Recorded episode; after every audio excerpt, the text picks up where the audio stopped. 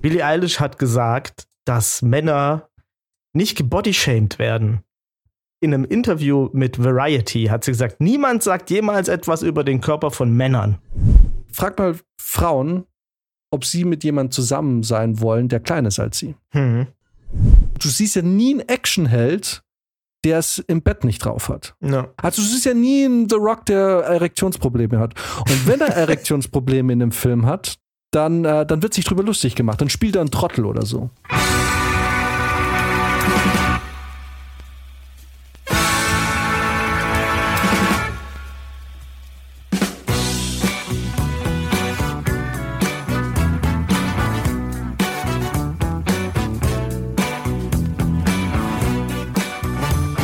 Okay, Jan, du bist ja noch eher wie ich auf TikTok unterwegs, Prizi wahrscheinlich weniger, deswegen wird es der wahrscheinlich nicht mitbekommen haben. Aber ich habe die letzten Tage zwei Videos gesehen.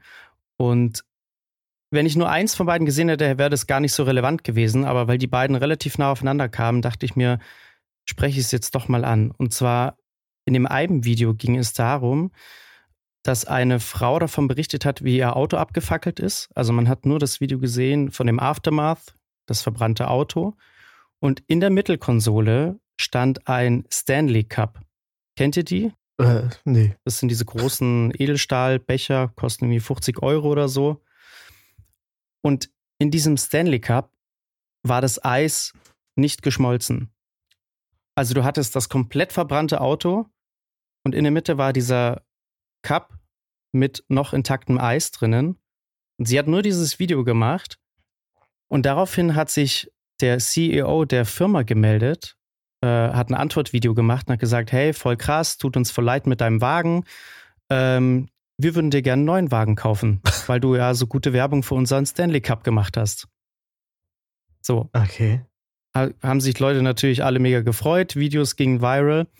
Da habe ich mir noch nicht viel bei gedacht. Und dann habe ich aber einen Tag später ein anderes Video gesehen, in dem ein Mädel aus Neuseeland in den Bergen unterwegs ist und sich dabei filmt und berichtet, dass sie vor kurzem eine North Face Jacke gekauft hat, eine regenfeste North Face Jacke.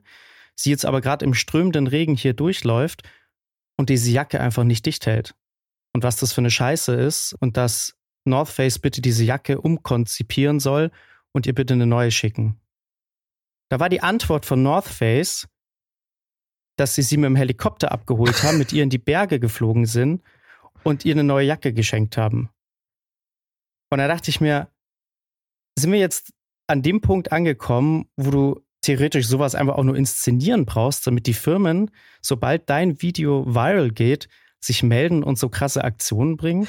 Kannst du mir nicht erzählen, dass das nicht abgesprochen ist, sowas? Na, das glaube ich nicht. Na, das glaube ich nicht. Also das, Das das auch eine gefragt. vielleicht mit dem Auto, aber das wäre total dumm von der Marke, erstmal äh, viral zu gehen, indem jemand eindeutig sagt, das ist euer Produkt ist minderwertig.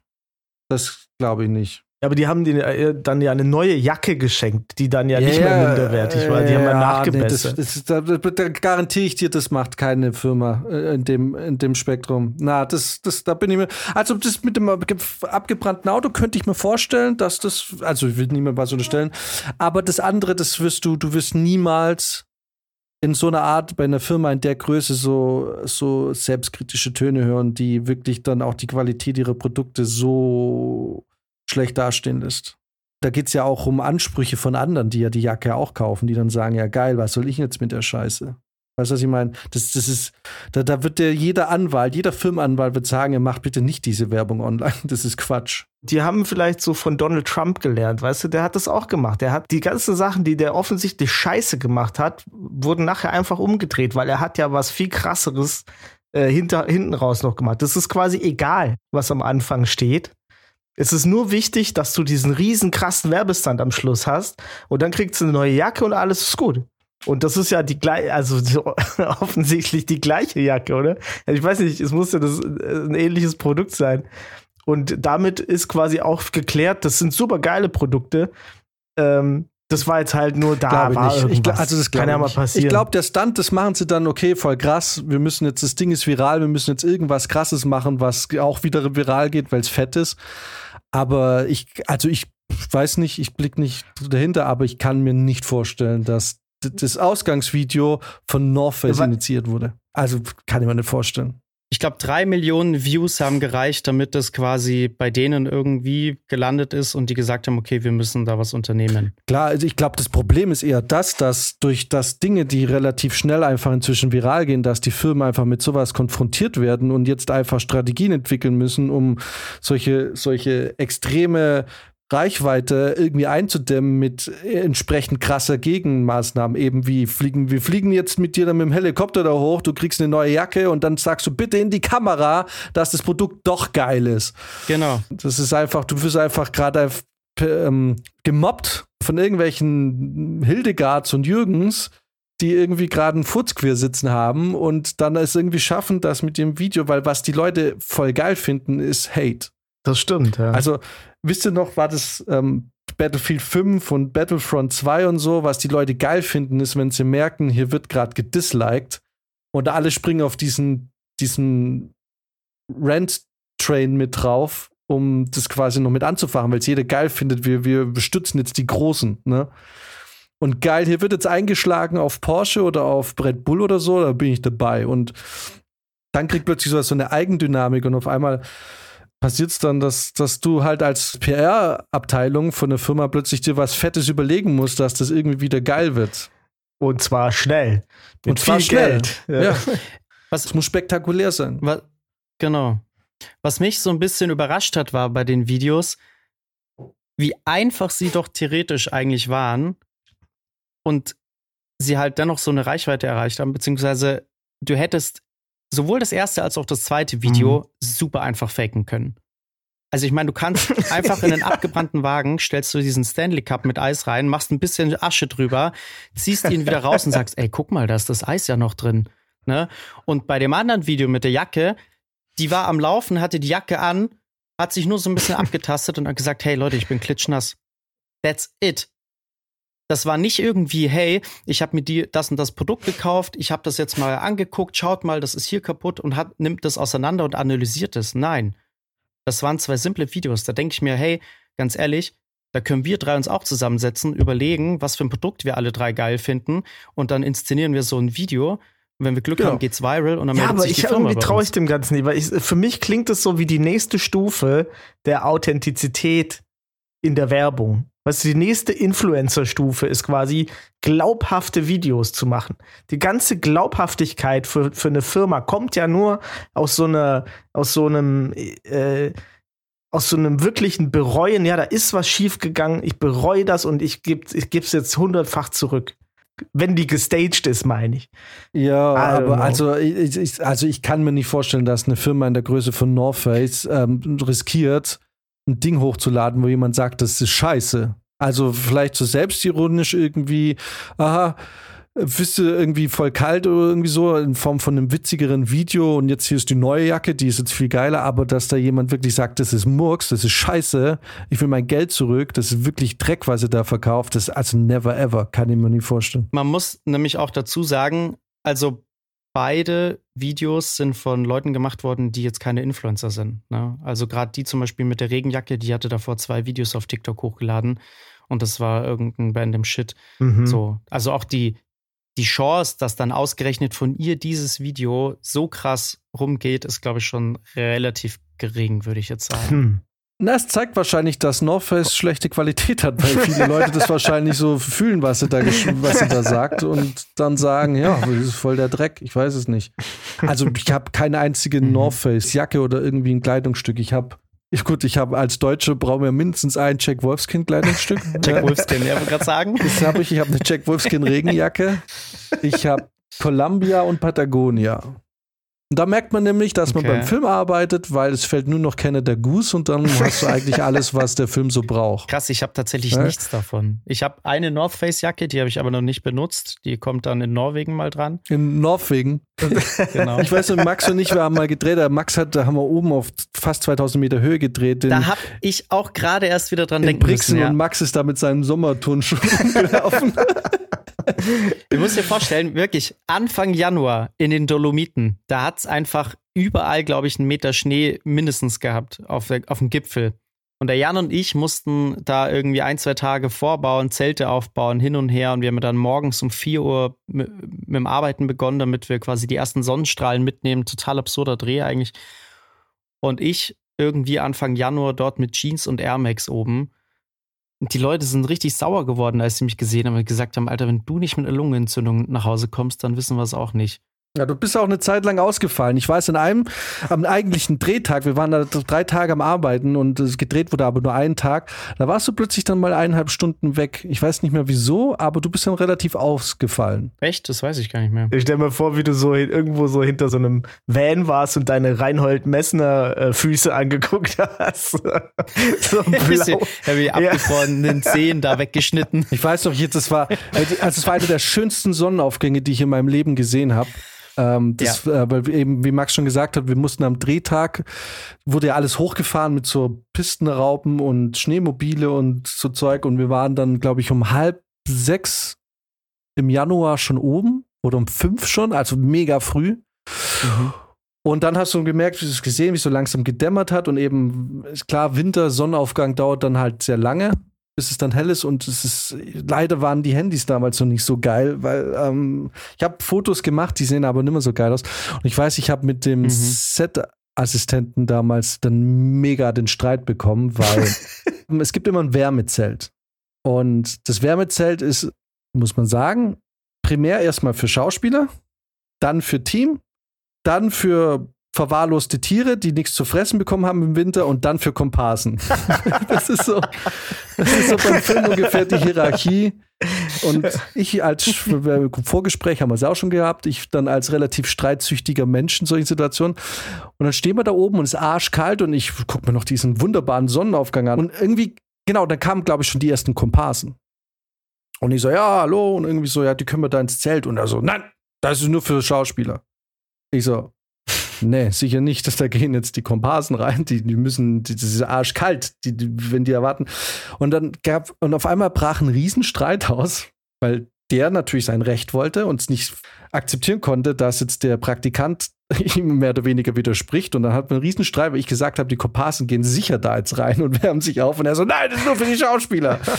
Aber dann hat mir, während hinten die, der schönste Sonnenaufgang meines Lebens hochging, habe ich mich dann mit einem gestritten darum, dass die Komparsen ja natürlich ins Aufwärmzelt dürfen und sich da wärmen dürfen. Dürfen die hier oben atmen? Oder müssen die auch weg? Da oben ist ja auch weniger Sauerstoff. Ich weiß nicht, ist das nur, ja, genau, nur für die Schauspieler reserviert wahrscheinlich. Ey, aber ich finde, äh, ich finde den schönsten Sonnenaufgang deines Lebens, finde ich jetzt eine gute Überleitung zu einem Thema, das mich beschäftigt hat die Woche, wo ich mit euch mal drüber reden wollte. Und zwar eigentlich über Schönheit.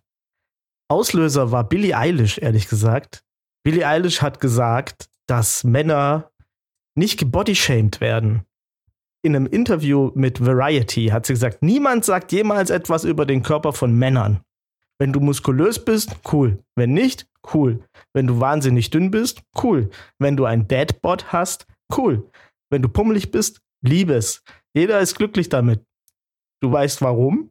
Weil Mädchen nett sind. Es ist ihnen scheißegal, weil wir die Menschen so sehen, wie sie sind. Oh Gott, oh Gott. Sie hat offensichtlich noch nie über Typen nachgedacht, die zum Beispiel kleiner als 1,70 sind. Das schon mal. Also steht auch nicht drin in dem Text, muss man sagen. Ja, ne? genau. Also sie hat alles aufgezählt, bis auf die paar Sachen, die halt wirklich für viele Männer ein riesiges Problem sind. Zum Beispiel ja. Männer, die halt, äh, also ich muss sagen, Britzi und ich, wir sind ja in etwa gleich groß, also wahrscheinlich ziemlich genau. Mhm. Vor 20 Jahren wären wir noch als groß eingestuft worden. Wir sind genau relativ 1,80 mhm. plus minus einen Zentimeter. Ja. Wobei ja, ja. Das ist heutzutage ja nicht mehr groß.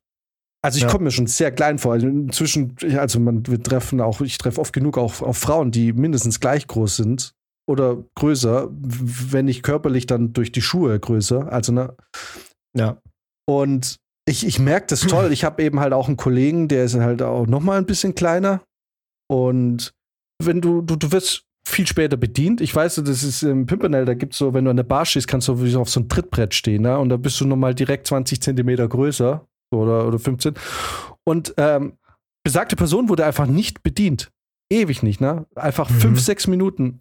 Und dann stand er da drauf und hatte plötzlich die Erscheinung von einem etwa 1,90 Meter, also 1,90 Meter großen Mann und straight sofort bedient worden mit einem Lächeln und haha und was kann ich da bringen und so. Und wo man irgendwann dachte, ja, es ist einfach Trumpf groß gewachsen zu sein. Also, mhm. wenn man sagen, so 1,85 plus ist eine gute Größe.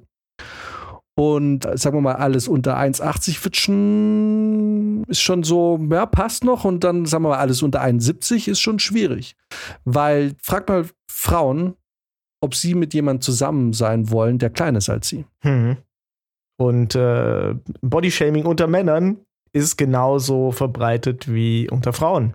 Ja, bei Frauen Bodyshamen Frauen auch die ganze ja, ja, Zeit. Ja, ja. Genau. Ja, noch viel schlimmer habe ich das Gefühl. Also da braucht man ja wirklich nur irgendwie auf, auf Social Media zu gehen, um zu sehen, dass ähm, Frauen, glaube ich, da viel extremer in, in der Wertung sind gegenüber anderen Frauen auch als äh, Männer. Ne? Also die, die, Frauen kommunizieren das auch viel öfter. Und was man halt auch dazu sagen muss, ist jetzt gerade eben das mit der Größe, das ist halt einfach was, was du nicht ändern kannst. Ne? Ich kann an meinem Aussehen ändern, ob ich jetzt irgendwie übergewichtig bin, ob ich muskulös bin, durchtrainiert. Das sind alles Dinge, da kann ich was dran ändern. Aber wenn du prinzipiell sagst, ey, ich will keine Typen haben, die nicht oder die unter 1,80 sind, das ist halt was, da hast du halt dann verloren. Und du kannst ja, natürlich schon was machen. Buffalos ja. kaufen oder, naja, oder du, du, du schaffst dir ein Aggressionsproblem, Jan. Also, ich meine, natürlich die einzige Gegenmaßnahme, die du einleiten kannst, wenn du als Mann nicht groß genug bist, du wirst einfach super aggressiv und fängst mit jedem Streit an und musst jedem zeigen, wie, wie krass du drauf bist. Aber das hilft dir bei den Frauen oft nicht ja. so. Nee. Oft. Ich sage auch nicht, dass es sehr effektiv ist, aber das ist halt ein Mittel, was die Männer dann vielleicht oft anwenden, wenn sie leider nicht sehr groß gewachsen sind, dass sie äh, einfach super aggressiv werden. So ein kleiner Napoleon-Effekt. Äh, genau. Aber auch das ist so eine Sache, ne? weil Männer, ja, kleine gewachsene Männer auch nicht so wirklich ernst nehmen. Also wenn du jetzt abends in eine Konfliktsituation kommst und da steht jemand vor dir, der 1,65 ist und der kackt dich an, da fühlst du dich ja irgendwie, also es ist so dumm, weil wenn der irgendwie 20 Jahre Kampfsporterfahrung hat, dann haut er dir trotzdem aufs Maul. Genauso wie eine Frau, die 20 Jahre Kampfsporterfahrung hat, mir auch aufs Maul haut, weil ja. ich einfach keine Kampfsporterfahrung ja. habe. Aber trotzdem nimmt man den nicht so bedrohlich, als bedrohlich war wie jemand, der jetzt 1,90 ist. Und andersrum weiß ich, wenn ich jetzt mit jemandem Streit kriege, der 1,90 ist, der denkt ja das Gleiche von mir. So, was willst du wichtig jetzt? Weil ich habe eine viel größere Reichweite. Ich box dich weg. Der weiß aber nicht, dass ich einfach psychisch kaputt bin und einfach zack, zack, zack, zack, und ich kratze und beiß. nee, aber ähm, man muss jetzt mal sagen, natürlich, dieses Body-Shaming bei Frauen ist natürlich groß, ne? Aber ein Stück weit machen sie sich das Problem auch selber. Viel auch, ne? Also es ist natürlich auch die, äh, die klar, Werbebranche und so und die Frauen aber auch für sich das ist jetzt nicht nur so, dass Männer Frauen Body shamen, sondern eben wir Frauen Frauen Body shamen. Ähm, ich finde aber, also da muss ich jetzt wirklich sagen, wir sind ja hier immer so ein bisschen, wir versuchen es ja immer von vielen Seiten zu betrachten und auch irgendwie, wir sind ja eigentlich oft dann auch in der Mitte. Ja. Aber in dem Fall muss ich schon sagen, es wird sehr wenig über männliches Bodyshaming gesprochen und auch über männliche Ideale, weil ich finde, dass Männer mindestens genauso einen schweren Stand haben in der Gesellschaft, auch psychisch irgendwie mit Männlichkeit umzugehen, weil es wird uns ja permanent auch vorgelebt, wie ein Mann auszusehen hat, weil ich meine, es wurde immer über Barbie und ja, und das sind so unrealistische Schönheitsideale und es ist ja total frauenfeindlich und äh, Barbie und äh, da geht es hier nur um Glitzer und so. Andererseits wird aber nie über He-Man gesprochen und was der für Männerstandards äh, quasi ja. oder für ein Standardbild von Mann irgendwie erschafft. Ne? Dieses super krass muskulöse Anime-Filme, da werden ja Muskeln gezeichnet, die gibt es ja gar nicht. Also, ne? Und, und gleichzeitig auch diese männliche Rollen, die wir von, von Tag 1, du, du siehst ja nie einen Actionheld, der es im Bett nicht drauf hat. Ja. Also du siehst ja nie einen The Rock, der Erektionsprobleme hat. Und wenn er Erektionsprobleme in einem Film hat, dann, äh, dann wird sich drüber lustig gemacht. Dann spielt er einen Trottel oder so. Mhm. Na, dann ist er irgendwie ein Dofi, der es halt nicht drauf hat. Und, aber du, du wirst ja quasi in den Medien, wird von dem Mann ja erwartet, dass er zum Beispiel potent ist. Ja. Ne? Und äh, einfach, der muss voll krass abgehen. Ne? Und das wird natürlich durch die Pornofilmindustrie noch viel mehr genährt und so. Ne? Aber mal Pornos beiseite, wird ja immer ein Bild, also es werden ja Erwartungen, wir, wir stellen ja selber an uns Erwartungen und du merkst es gerade, wenn du als Mann irgendwie in deinen Teenie-Jahren bist, ne, 14, 15, 16, 17, 18, 19, 20, so die Jahre, wo du auch den Vergleich noch nicht so wirklich hast und eigentlich auch noch gar nicht so richtig weißt, wo du stehst im Leben und auch dieser Vergleich zu anderen, da, bist du, also du, du bist ja in den Jahren so richtig getrieben. Findest Ja. oder? Ja, voll. Also man ist doch so permanent irgendwie ist man so diesem Druck ausgesetzt, ich muss da, ich muss da performen, ich muss das und ich muss hier gut sein und ich muss irgendwie und ich finde, also das ist ein total dummer, eine total dumme Aussage von Billie Eilish. Wir werden, wir werden einfach anders Buddy geschämt, finde ich. Ja, und es, es, es passiert auch so mehr im Stillen und ich glaube, jeder macht das auch ein bisschen mehr mit sich selbst aus. Gerade als Mann. Ey, absolut. Ich meine, da kann ich jetzt mal, mal einen Schwank aus meiner Jugend erzählen. Jemand, der quasi, ich war jetzt schon immer ein bisschen pummeliger. So, also, be beziehungsweise bei mir ist es so hin und her. Ne, ich bin immer ab und, also eine Zeit lang pummelig ein Jahr, dann bin ich ein Jahr äh, schlank, dann bin ich wieder ein Jahr pummelig. Irgendwie, das ist, so, das ist, mein Leben ist halt so irgendwie, ne? Und immer in der, in der Fettphase wurde ich natürlich gebodyshamed. Und es fängt an beim, äh, wenn der kleine Brizi in der sechsten Klasse ins Fußballtraining geht und dann dein Fußballtrainer sagt, äh, ah, kannst du dich nicht richtig dehnen, ist ein bisschen Bauchfett im Weg. So, ne? Das sind so diese, diese kleinen Spitzen, die man da so kriegt. Das internalisiert man ja, ne? Und das internalisierst du auch, wenn du in deiner schlanken Phase bist. Also selbst dann siehst du dich an und denkst, ah, ich weiß nicht, ah, ich sollte vielleicht nicht ins Schwimmbad. Ich kann an einer Hand abzählen, wie oft ich im Schwimmbad war. Früher. Und wir hatten eigentlich in unserem, in unserem Kaff nicht viel anderes. Ne? Im Sommer waren alle im Freibad. Warte mal, deswegen bist du nicht gern schwimmen gegangen? Ja. Das hast du nie erzählt. Guck mal, guck mal, Männer machen es mit sich selber aus. Ne? Absolut, ja. Da, da, guck mal, wir waren so befreundet, wir haben, also wir haben jahrelang, gab es ja eigentlich fast keinen Tag, an dem wir uns nicht gesehen haben. Das Ja. war ja Montag bis Sonntag, also hätte gerade noch gefehlt, dass du dabei gewesen wärst, wenn ich mich mit meiner Freundin getroffen hätte, was ja am Anfang auch so war. Und, als- und als sie noch mit dir zusammen war, war ich dabei. Und, aber, aber da hast du zum Beispiel nie gesagt, hey, pass auf, ich habe keinen Bock auf Schwimmbad, weil ich fühle mich dick. Ja, klar, kannst du nicht sagen. Mir hättest du sagen können. Ja, dir hätte ich sagen können. Aber ich konnte es ja nicht mal mir selber sagen. Das ist ja sowas, ne? Das kannst du dann, das machst du mit dir irgendwie aus, aber so richtig wahrhaben willst du das auch nicht. Und ich weiß noch, ehrlich gesagt, hat sich das erst verändert, als wir mal so eine, so eine Orgienparty bei, du, du weißt, bei wem Mhm. die Orgienpartys immer waren, äh, hatten. Und wir am Ende des, äh, des Abends halt irgendwie alle nackt da saßen. Und ich weiß noch, der, der Eduard, der hat dann zu mir gesagt, ey Brizi, du musst echt mal mitkommen ins Freibad. und wir saßen ja da nackt. Und dann Ja. habe ich so gesagt, so, Eduard, ich weiß nicht so richtig, ich, fühl- ich glaube, ich sehe nicht gut genug aus fürs Freibad. Wir waren ja auch Hacke, ne? Ja, weil Eduard hatte dem Abend eine ganze Flasche Bacardi alleine getrunken. Das habe ich noch nie gesehen und der hat normal mit mir gesprochen. Und Eduard guckt mich völlig perplex an und sagt, hä? Und die ganze Runde sagt, fängt an, du- durcheinander zu reden, so, aber was war ist los?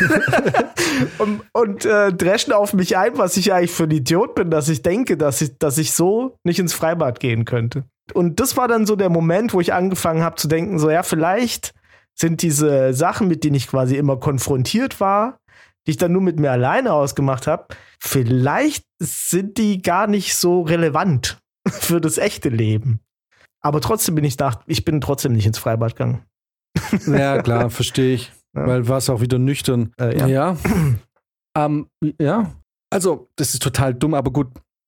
Wer nimmt auch Billie Eilish als moralische Instanz? Also, das ist ja. äh, Ich, ich kann die auch irgendwie, was das betrifft, eh nicht so ganz ernst nehmen. Die hat ja am Anfang, glaube ich, ihrer Karriere hat sie ja zum Beispiel mit Absicht viel Oversized angezogen, damit man sie nicht body shamen kann.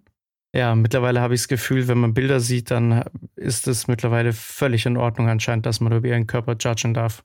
Aber wisst ihr, was ich zum Beispiel auch komisch finde, ist dann, man muss schon sagen, diese Gesellschaft ist echt schwierig, weil dann hast du, habt ihr das mitgekriegt bei Adele, Mhm.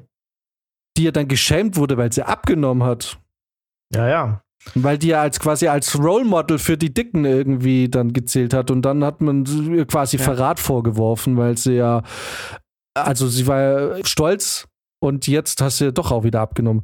Ja. Denke ich mir so, jetzt wirst du ja auch noch dafür geschämt, dass du deinem Körper was Gutes tust. Das, das ist genau das, warum dieses ganze Body Positivity Thema in so eine, so eine falsche Richtung gegangen ist, ne? Weil wir jetzt ja an einem Stand sind, wo man sagt, jeder Körper ist schön, so wie er ist, und es wird keine Kritik mehr akzeptiert. Ne? Und dass es zum Beispiel einfach Fakt ist, dass krass übergewichtige Körper einfach ungesund sind. Ne? Dass das einfach fürs Herz-Kreislauf-System, für Gelenke, für alles Mögliche einfach ungesund ist. Das ist einfach ein Fakt. Das ist egal, ob du jetzt den Körper schön findest oder nicht. Aber auch sowas darfst du dann ja nicht mehr sagen oder darf nicht mehr in Kritik genommen werden, ne? weil das sofort als Beleidigung gegen den Körper gesehen wird. Und auch eine Adele, die jahrelang übergewichtig war, hat halt vielleicht trotzdem irgendwann das Ziel gehabt, hey, ich würde eigentlich schon gern schlanker sein und das darf sie, darf sie auch entscheiden. Ja, wo, wobei ich sagen muss, also, äh, dass mich jemand kritisieren darf, das müsste man eigentlich, das muss er sich dann auch erarbeiten. Also, wenn jetzt irgendein dahergelaufener Jürgen kommt und mir sagt, dein Bauch ist zu dick, dann sage ich dem halt so, du kriegst gleich richtig eine auf Deine die Fresse, auch. du kleine. Setz dein Fahrradhemm ab. ich glaube, das ist auch da, wo, wo äh, Frauen dann noch vielleicht noch mal ein bisschen anderes äh, Bodyshaming-Gefühl haben, weil die, weil eben so viel über über den weiblichen Körper gegangen ist, so die letzten 50, 60 Jahre wahrscheinlich. Klar, ne? mit dem hat man viel mehr Geld verdient. Genau. Also überleg dir mal äh, rein. Es ist ja immer noch so. Ja, genau. äh, Wenn du dir mal zum Beispiel, gehen wir mal zu DM oder Rossmann, ne?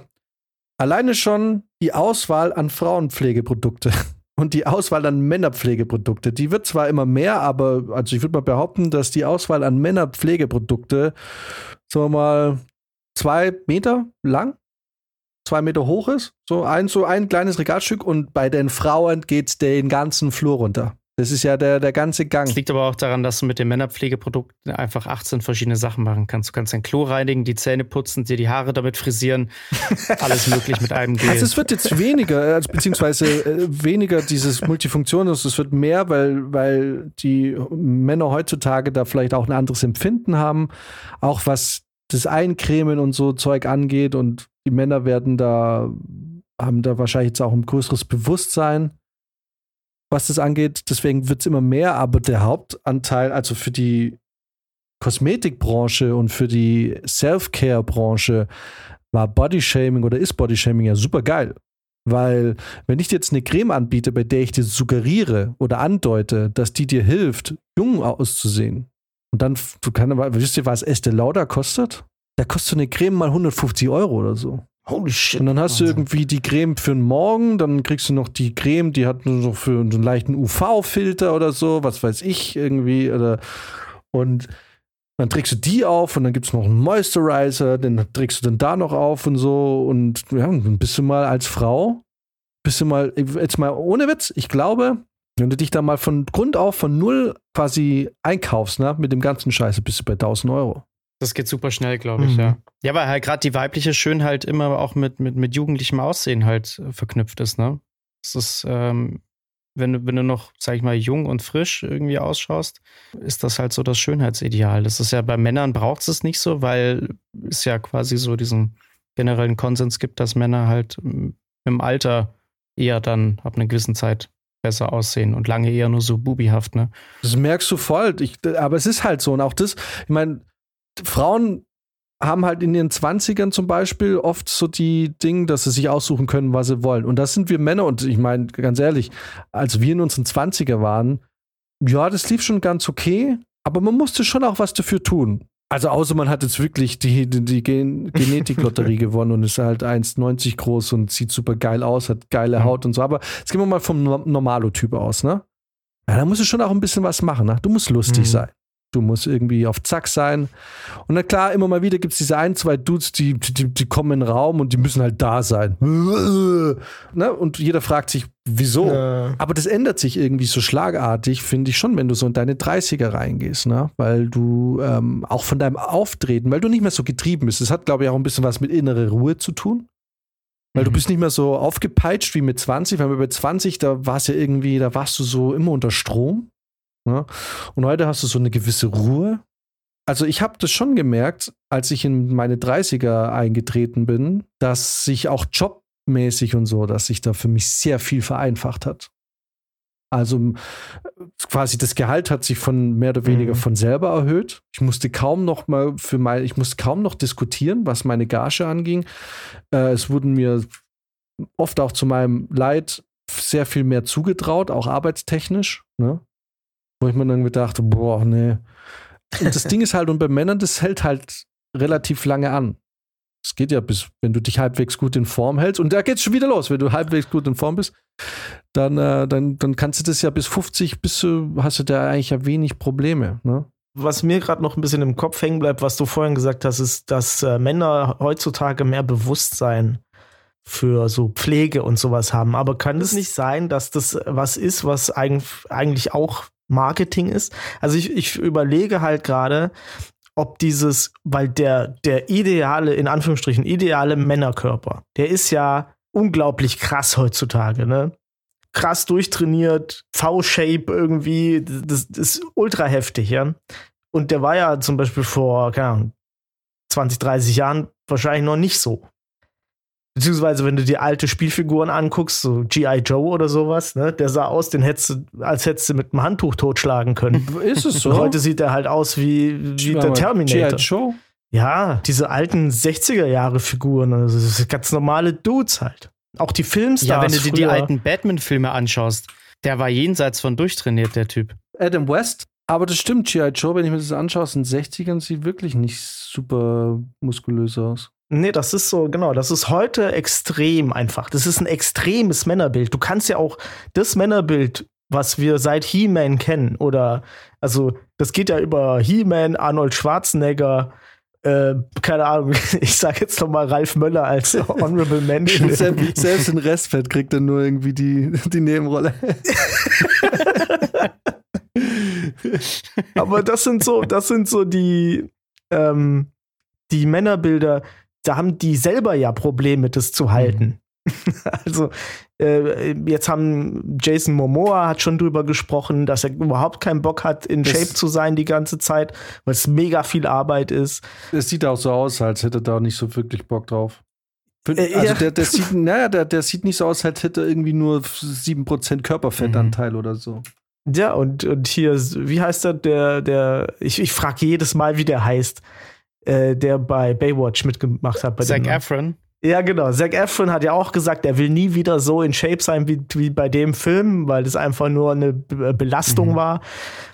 Ähm, und ich denke mir halt, kann es nicht sein, dass die, dass die Schönheitsindustrie einfach gemerkt hat, dass sie eigentlich mit den Frauen ganz gut fährt und äh, auch mit unrealistischen äh, Frauen Schönheitsbildern super gut fährt, weil das wird ja so gut wie nie erreicht, außer du machst, du richtest dein komplettes Leben darauf aus, äh, perfekt auszusehen, vielleicht noch ein paar OPs und so weiter.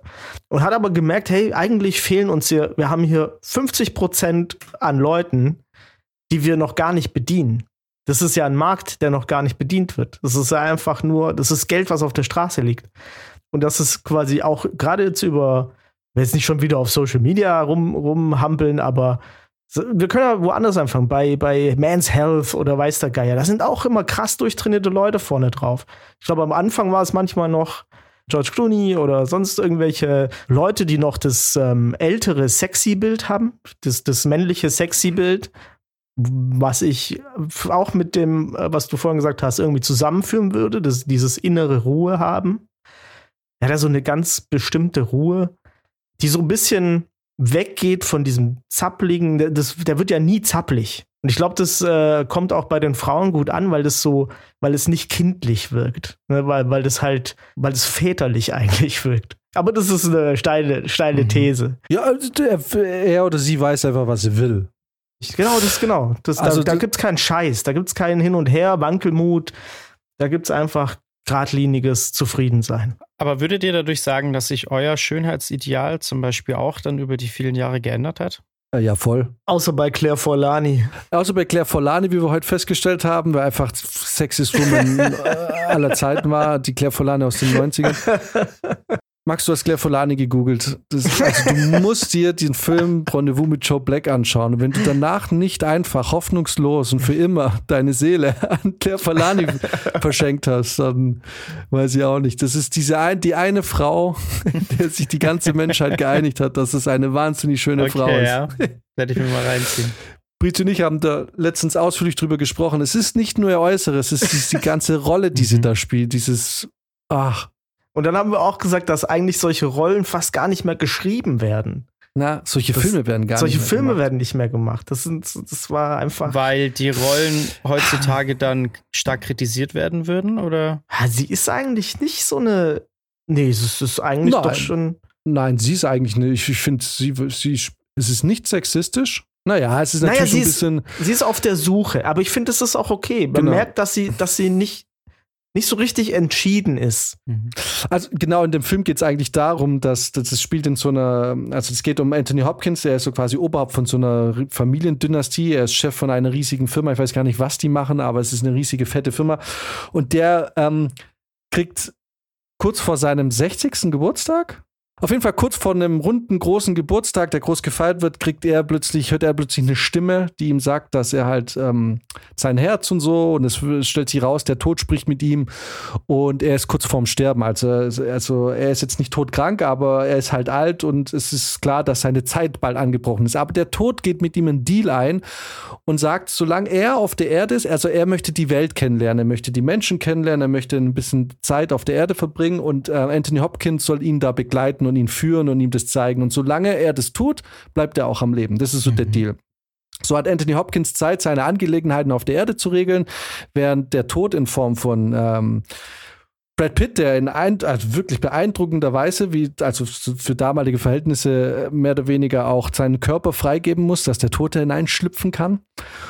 Und logischerweise hat Anthony Hopkins die superschärfste Frau als Tochter, die diese Welt je gesehen hat, Claire Folani. Und es kommt, wie es kommen muss. Ah, genau, und sie ist aber eigentlich schon verlobt mit, mit einem Typ, der im Aufsichtsrat sitzt und irgendwie der ist halt so ein bisschen. Er ist halt genau. Eigentlich ein gutes wieder Männerbeispiel. Ne? Er ist zwar ein wohlhabender Typ, aber so ein bisschen Luschi, ne? emotional eigentlich voll distanziert. Für ihn ist Claire Folani dann auch eher so eine Art Ausstattungsstück als wirklich eine Freundin. Und dann kommt natürlich Brad Pitt, der als Tod eigentlich sich verhält wie ein Kleinkind. Alles ist neu. Dann mhm. Erdnussbutter. Hm, was ist Erdnussbutter? es ist so verrückt, dass ich Filme, die ich letzte Woche gesehen habe, einfach nichts mehr weiß und Freunde mit Joe Black einfach die von Anfang bis Schluss durcherzählen kann. Und genau, und die verlieben sich logischerweise. Und ähm, genau, es ist ein super schöner Film. Und warum es die Filme heutzutage nicht mehr gibt, ist, weil heute ist, wäre das so alles so Bubblegum, es wäre so aufpoliert. Es ist so, aber die Filme früher, die hatten noch so eine Schicht noch drüber. Ich will nicht sagen mhm. Schmutzschicht, aber da war Filmkorn drauf. Mhm. Wisst ihr, was ich meine? Ja, ja. Ja, Mensch, jetzt sind wir bei, äh, wir haben bei Schönheit angefangen und sind bei Brad Pitt und Claire Forlani gelandet. Ich würde sagen, das ist, das ist steil. das ist steil gegangen. Also ich, ich habe jetzt nicht mehr ganz so präsent, dass ich dir sagen könnte, wie sexistisch der Film am Ende ist, aber ich glaube, das Einzige, was ah. man halt eventuell als sexistisch betrachten könnte, ist halt, dass sie das klassische Klischee bedient, dass sie halt gern einen Mann hätte und äh, wobei ja. eigentlich ist es ja auch eine Geschichte über Emanzipation, weil sie sie ihr, ihr Vater ist natürlich erst am Anfang für den Typen, den sie eigentlich nicht leiden kann und gegen Brad Pitt, weil Brad Pitt ist ja der Tod, er kriegt es irgendwann mit und rastet aus. Und ähm, aber auch er findet zum Schluss seine innere Ruhe und so und äh, akzeptiert dann so, wie sich die Dinge halt ähm, entwickeln in der Geschichte. Aber vielleicht ist es auch eine Geschichte, weil sie reißt sich ja von ihm los und geht ihren eigenen Weg, weil sie zum Beispiel ist krank. Nee, sie ist Ärztin. Ärztin. Ärztin, ja. Auch emanzipiert auf jeden Fall. Genau, Karrierefrau. Mhm. Also man kann den Film auch äh, wirklich, das ist, äh, das scheint wohl gut gealtert zu sein. Das Einzige, was mich genervt hat an, an dem Film, ist eigentlich das Ende. Ich weiß nicht, 99. ist ja kein Spoiler, ist ein Film von 98, 98? ne? Ja, kann Aber, auch 98 sein, ja. Von no äh, irgendwo da. Ähm, aber ich fand halt, ich hätte es cooler gefunden, weil sie merkt ja dann am Schluss, dass es nicht dass es nicht mehr der mhm. Joe Black ist, den sie gekannt hat. Mhm. Ne? Also, und dann lernen die sich quasi noch mal neu kennen. Mhm. Und das ist aber so das Ende, ne? dass sie sich dann nicht, also sie checkt es, aber sie setzt sich trotzdem noch mal hin und lernt ihn neu kennen. Und dann denke ich mir halt so, ja, ja, aber das ist halt nur, weil er aussieht wie Brad Pitt. so. Okay, man hat die ganze Zeit so geroutet, dass sie irgendwie doch das irgendwie hinkriegen, aber er ist der Tod, er sollte sie natürlich nicht mit ins Totenreich nehmen und so. Aber so am Ende ist er das nicht mehr und sie sieht dann die Hülle und denkt sich, ah, Hülle ist schon nice. dann lernen wir doch jetzt mal die neue, den neuen Joe Black kennen. Ich meine, man weiß nicht, ob danach das dann aufhört, glaube ich. Ne? Also man, man, weiß nicht, ob die. Man, na, na, man weiß ja nicht, ob sie sich jetzt. Aber es ist ein schönes hat, Ende. Ich meine, sie hat im Endeffekt, naja, sie hat in dem Moment zwei Leute verloren, die ihr wichtig waren. Ne? Und das war ja halt bewusst. Und sorry, Alter, aber dieses Gespräch zwischen Joe Black und äh, Anthony Hopkins, ich sage immer Joe Black den Rollennamen und Anthony Hopkins mhm. der Schauspieler. Ja, ja. Äh, William, ach genau, William Parrish, Bill. Genau, er sagt immer Bill. Dieses Gespräch da, während dieses äh, äh, Wonderful World von dieser Big Band gespielt wird und im Hintergrund geht das Feuerwerk los. Also Leute, das ist doch der, das ist doch, also wünscht, kann man sich einen schöneren Tod wünschen. Und äh, und Anthony Hopkins, der einfach, einfach so eine starke Figur in dem Film spielt und dann fragt, ob er sich fürchten muss, weil er in dem Moment ja akzeptiert, dass er jetzt stirbt. Ja. Und er fragt, ob er, ob er mhm. sich fürchten muss. Und Joe Black guckt ihn an und sagt so, ein Mann wie du muss sich nicht fürchten. Das ist einfach, einfach ein herzzerreißender Film, wirklich wunderschön. Ja, also ich, ich liebe diesen Film, ja, muss man schon sagen. Ich, das, aber ich sag nur, das war das Einzige. Aber ja, das, es gibt schon sehr nice, also der ganze Film ist sehr geil. Ich würde nicht mal sagen, es gibt nice Szenen. Ich will unbedingt noch diesen Film empfehlen. Alright. Und zwar habe ich mir angeschaut am Wochenende den koreanischen Film Along with the Gods. Habt ihr von dem schon mal gehört? Nee. Bei Along with the Gods ist die Prämisse so: Es geht um einen Feuerwehrmann, der Kim Jong heißt. Also Kim. Und Kim stirbt mhm. ganz am Anfang von dem Film, als er bei einem Brand ein Mädchen rettet. Er springt aus dem Fenster und landet dann auf dem Boden und er glaubt aber erst, dass er davongekommen ist und er bemerkt dann, dass er nicht wahrgenommen wird und sieht dann irgendwann zwei Leute, die seinen Namen rufen und er erfährt dann, dass er tot ist. Und äh, aber er ist nicht ein einfacher Toter, er ist dadurch, dass er sein Leben gegeben hat für jemand anderen und einen ehrenhaften Tod gestorben ist, er seit 422 Jahren der erste Paragon, der ähm, quasi ins Jenseits einfährt. Und er kriegt dann zwei Guardian, drei Guardians zur Seite gestellt, die ihn vor sieben Prüfungen, die ihn begleiten und durch sieben Prüfungen helfen, weil als Paragon ist er, hat er, ist ein Anwärter darauf, ähm, also ne, koreanischer Film, das bedeutet, es wird alles, es ist aus der buddhistischen Sicht. Er mhm. kann dadurch, wenn er, wenn er beweisen kann durch diese sieben Prüfungen, dass er ein ehrenhaftes Leben gelebt hat, kann er sofort reinkarniert werden, was das oberste Ziel ist oder quasi mhm. die oberste Ehre. Und er muss aber durch die sieben Höllen gehen. Die, und muss dann in jeder Hölle quasi beweisen, dass er ein ehrenwertes Leben geführt hat. Und der Film ist echt richtig, richtig gut. Das ist südkoreanischer Film, hat mit 18 Millionen Dollar relativ wenig Budget und sieht richtig geil aus. Also dieser Film schafft es in den ersten 20 Minuten so viel geile Emotionalität einzubringen, wofür so ein Marvel-Film einfach zweieinhalb Stunden braucht bis zum Ende. Ne? Der Film sieht so gut aus. Stellenweise, klar, sieht man hier und da ist nicht so viel Geld drin, aber du siehst einfach, dass wenn du nicht irgendwie einen Robert Downey Jr. für 50 Millionen bezahlen musst und irgendwie ein hier und da und der Cast nicht einfach 150 Millionen alleine schon kostet, was man richtig geiles machen kann. Richtig gute Schauspieler, also wahnsinnig gut gespielt, auch die Guardians. Und die Koreaner erzählen Geschichten ein bisschen anders, ein bisschen kitschiger. Ich kenne das auch ein bisschen vom Anime. Das ist für mhm. westliche Leute ist es manchmal vielleicht ein bisschen kitschig, wie sie sich da verhalten. Aber es ist nie so, dass es unerträglich wird. Und mhm. es, ist, es hat einfach geile Action. Ich finde, hier und da hat er ein paar Längen, wo ich denke, ja, da könnte man, hätte man ein bisschen straffer erzählen können. Aber ähm, es ist so eine geile Geschichte über das Leben und das Sterben und das eben, was man aus seinem Leben macht. Und schaut euch mal den Trailer an. Es sieht richtig schön aus. Dieses Art Design ist geil. Das Color Grading ist geil. Die Effekte sind geil. Es ist einfach wahnsinnig geil erzählt. Schaut euch mal den Trailer an. Spricht man das Ja oder Ja aus? Also sie sagen Ja? Kim Jong. Ja. Und ich schwör's dir, wer, bei diesem Film, also vielleicht werde ich ein bisschen sentimental auf meine alten Tage, aber du, ey, wirklich hier und da musst du schon Tränchen verdrücken. Das ist schon, ist schon echt Mhm. mitreißend. Und eigentlich ist es mitreißend von Minute eins. Das ist, und das ist auch geil, weil dieser Film kein mega langes Exposé hat. Also es geht relativ schnell geht's los. Ne? Also es beginnt dann auch in der Hölle der Mörder, in der Mörderhölle. Und ähm, dann es gibt's zum Beispiel, was auch eine Hölle ist, und daran merkst du die unterschiedliche Kultur. Eine Hölle ist eben halt, wie du zu deinen Eltern warst. Was in der westlichen Kultur scheißegal ist, aber offensichtlich in, in der buddhistischen oder koreanischen Kultur einfach einen sehr großen Stellenwert hat. Ne? Also Ja, ja. er wird einmal geprüft. Äh, Eine Prüfung ist einfach, da wird sein Leben rückblickend betrachtet, wie er halt zu seiner Mutter war. Ja. Und das sind so ein bisschen kulturelle Unterschiede, das, aber ich finde es eh geil. Also, das ist eh auch ganz gut. Was, ne? Erinnert so ein bisschen an den Film, kennt ihr, ähm, hieß, der, äh, hieß der Rendezvous im Jenseits mit Meryl Streep? Ich glaube, Rendezvous im Jenseits. Meryl Streep Ah, und ja. Albert Brooks. Da passiert das genau so eine ähnliche Prämisse ist aus den 90ern. Da äh, stirbt Meryl Streep und dann bist du, bevor du in den Himmel kommst, wird dein Leben nochmal quasi äh, durchgeschaut und da stehst du dann auch vor Gericht und dann wird dein Leben nochmal gemeinsam Mhm. betrachtet und je nachdem, wie gut du dich da angestellt hast, kommst du in den Himmel oder wirst als Strafe wiedergeboren. Das ist so verrückt, ne? weil hier ist, Mhm. ist die Reinkarnation das absolut das erstrebenswerte Ziel, während in dem westlichen Film die Reinkarnation die Bestrafung ist. Wobei du eigentlich doch im Buddhismus auch reinkarniert wirst, wenn du nicht das Nirvana ins Nirvana kommst, oder?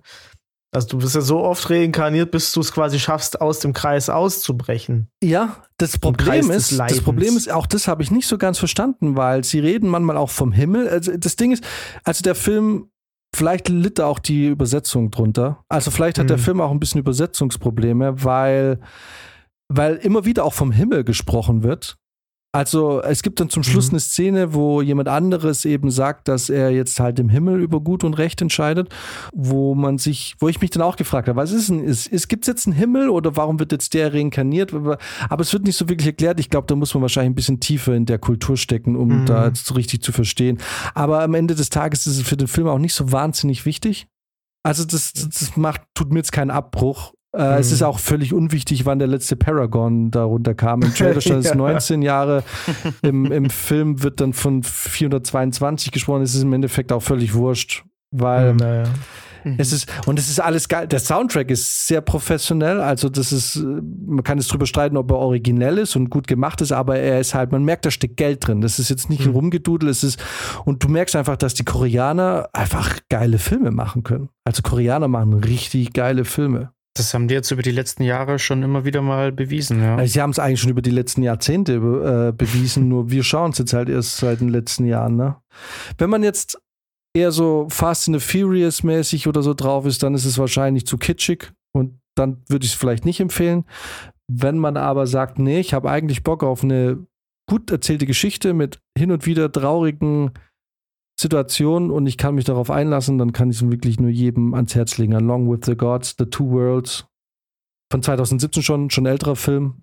Sieht wahrscheinlich nicht schlechter ja, aus als, ja auch äh, als Rings of Power. Verdammt, das Amazon! okay.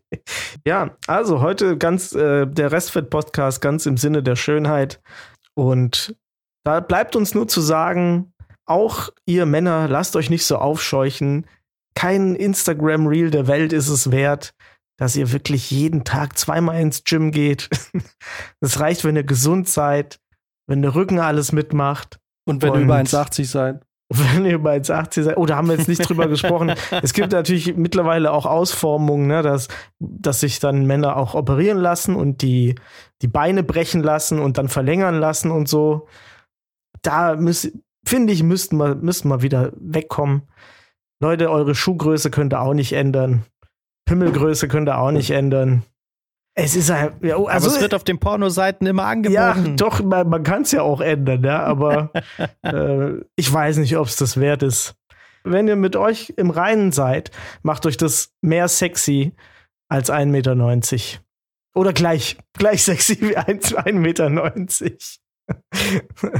Ja, aber das ist halt auch das Ja. Problem.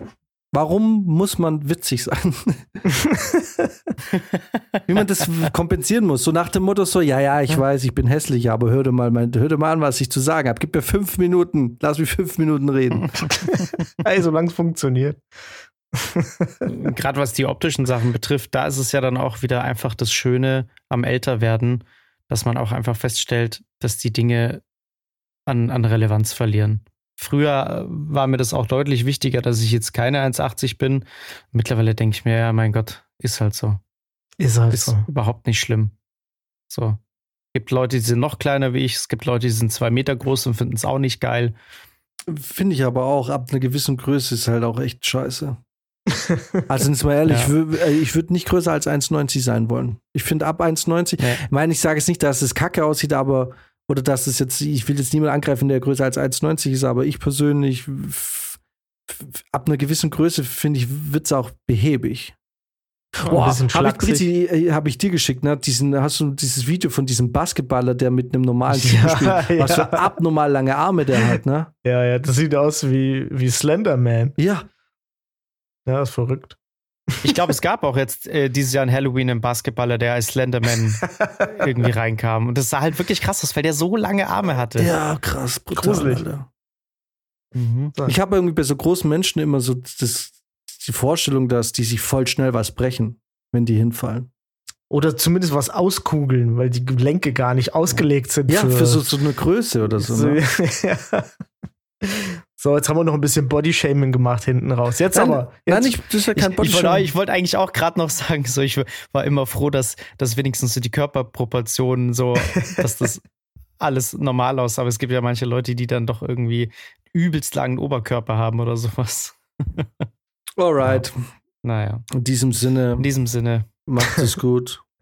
Gute Nacht, Leute. Wir freuen uns nach wie vor über gute Bewertungen bei Spotify. Nachdem man boah. uns die letzte Folge ein bisschen übel genommen hat. Welche, was, worum ging es letzte Woche noch? Um Wokewashing. nach wie vor gute Bewertungen auf Spotify gerne gesehen. Bei Kritik gerne Instagram, DMs. Genau. Bisher haben wir uns noch nie wirklich gestritten. Selbst die Leute, die ungehalten waren, muss man sagen, haben wir sich, äh, haben wir sich immer gut verstanden danach. Also es kommt ja immer wieder auch mal, es kommt immer mal wieder auch mal Lob, es kommt aber immer wieder auch mal was Kritisches. Aber man hat sich eigentlich danach immer, immer gut unterhalten, noch kurz, muss man dazu sagen. Also das heißt, wenn hier Meinungsverschiedenheiten herrschen oder andere Ansichten, dann vielleicht nicht unbedingt immer direkt sehr kindisch mit schlechten Bewertungen um die Ecke kommen, sondern vielleicht let's talk. Ja, lasst uns wirklich, also es kann ja, also ihr könnt, ihr seid mit Sicherheit besser informiert zu einem großen Teil als wir. Also ähm, gebt uns Input und beim nächsten Mal machen wir es besser. Und mit, jedem, mit jeder guten Bewertung wird auch dieser Podcast größer und vielleicht wird er irgendwann 1,90 der Podcasts. Genau. In diesem Sinne, macht es gut und wir hören uns nächste Woche wieder.